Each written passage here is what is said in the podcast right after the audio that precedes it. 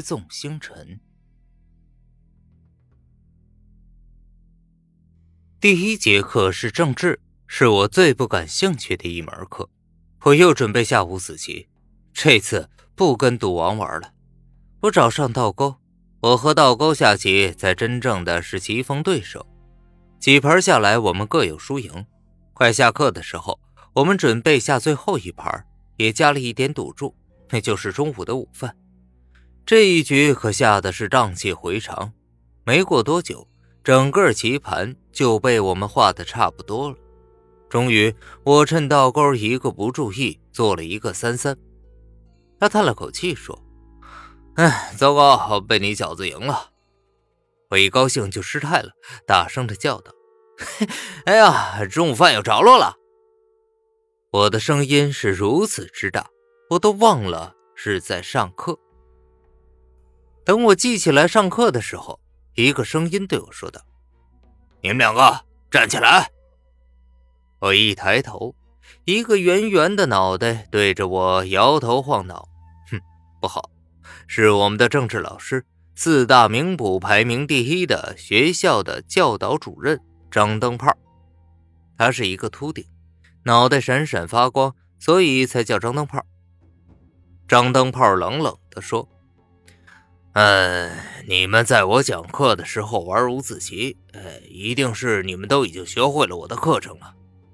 那我想你们也没有必要再听我的课了。呃，这样，要么呢请家长，要么你们就不上我的课，放你们的假。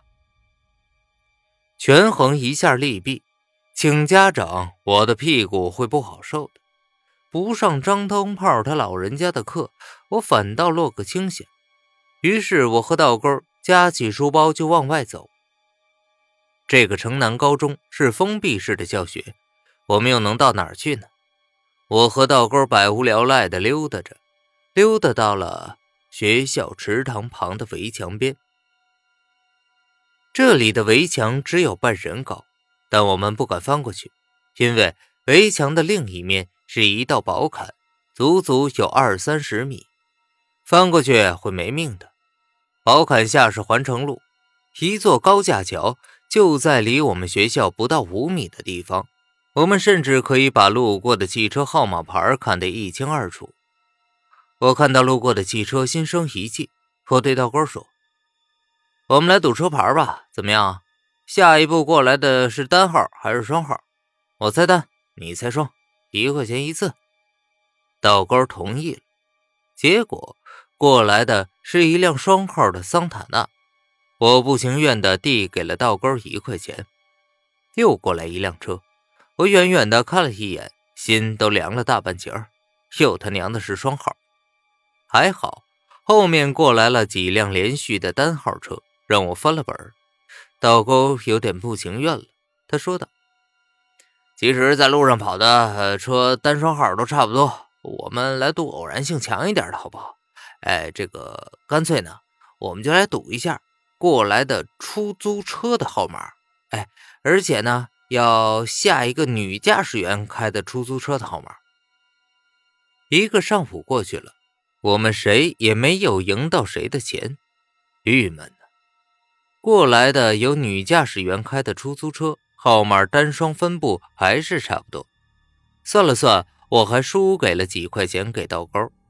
明天上午还是张灯泡的课，我和道沟约了明天还到这里来赌单双号。回到寝室，我闷闷不乐，不为了输钱，只为我居然赢不了道沟，真是没面子。赌王见我不高兴，问了问我，我把事情的经过给他说了，他一听竟然哈哈大笑起来。我问他：“你到底笑什么呀？这让你赌王去赌，还不是一样？”这只是个运气问题，跟赌术是没有关系的。赌王呵呵一声冷笑，说道：“哎呀，你信不信？我有办法让你明天每次都赢。”我怀疑的说：“我不信。”赌王接着说：“那这样，你只要给我一包红塔山，我就给你做法，让你明天每次都赢。”这么悬？说实话，我是不信的。可一盒红塔山也不算太大的代价，赌王毕竟是赌王，说不定他真的会做法呢。我从我的箱子里摸出了一盒还没开封的红塔山，递给了赌王。赌王眨了眨眼睛，问我：“你姓什么？”我没好气地说：“靠，老子叫庄钱，自然是姓庄了。问这个有毛病啊？”赌王笑了笑说：“ 我要做法呀，当然有点程序上的问题要问你呗。”他从箱子里拿了一块镜子出来，还摸了几张暗黄色的奇怪的纸出来。